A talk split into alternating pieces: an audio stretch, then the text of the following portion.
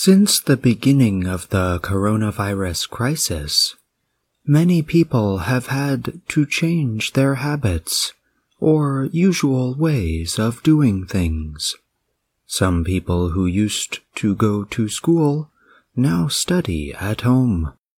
Some of them have been trying to get in the habit of learning and studying on their own. How might habits connect with studying and learning?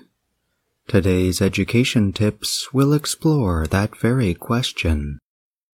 Habits are regular ways of dealing with your environment. You generally do not pay attention to them. In the book Good Habits, Bad Habits, Dr. Wendy Wood notes that a habit turns the world around you, your context, into a trigger to act. Habits take many forms eating, exercising, even studying.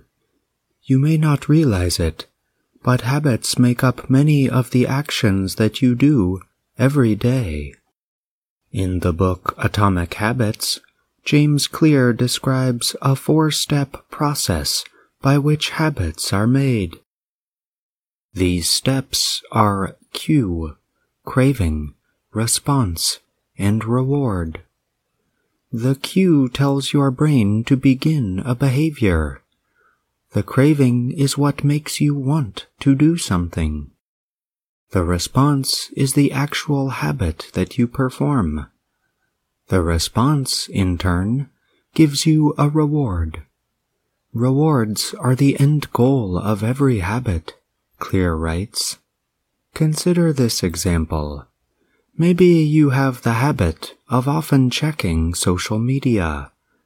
The cue might be a feeling of boredom while you are near your computer or phone. The craving could be a desire to stop that feeling. The response is checking social media, and the reward is seeing something interesting.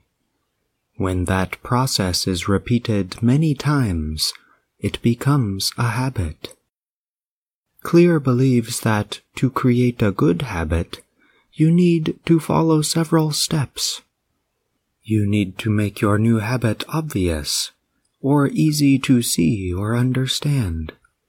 The habit should also be attractive, simple, and satisfying. Let's think about how you might develop an English study habit. You should organize your surroundings in such a way that the cues of your new habit are very obvious. For example, if you want to get in the habit of studying English every day, leave English books or notes in a very clear place. To make your habit attractive, Clear recommends joining a culture where your new desired behavior is the normal behavior. For example, you could join a group of other English learners in online meetings. To make your new habit easy, you could decrease the number of steps you have to take in order to study. You could also try reducing the amount of time you study. Clear suggests beginning your habits with limited, shorter time periods two minutes, for example. As you repeat the practice over time, you can go longer. An important point to keep in mind is that if you place too many demands on yourself, you are more likely to give up on your new habit. Finally, you need to make your habit satisfying. You can give yourself a reward after completing your new habit. For example, if you study English for 15 minutes, you could reward yourself by listening to a song you like. Or you could think about how much progress you have made since you first started studying English. Wood notes that your reward should come right after you do your new habit. Rewards have to be experienced right after we do something in order to build habit associations in memory, she writes.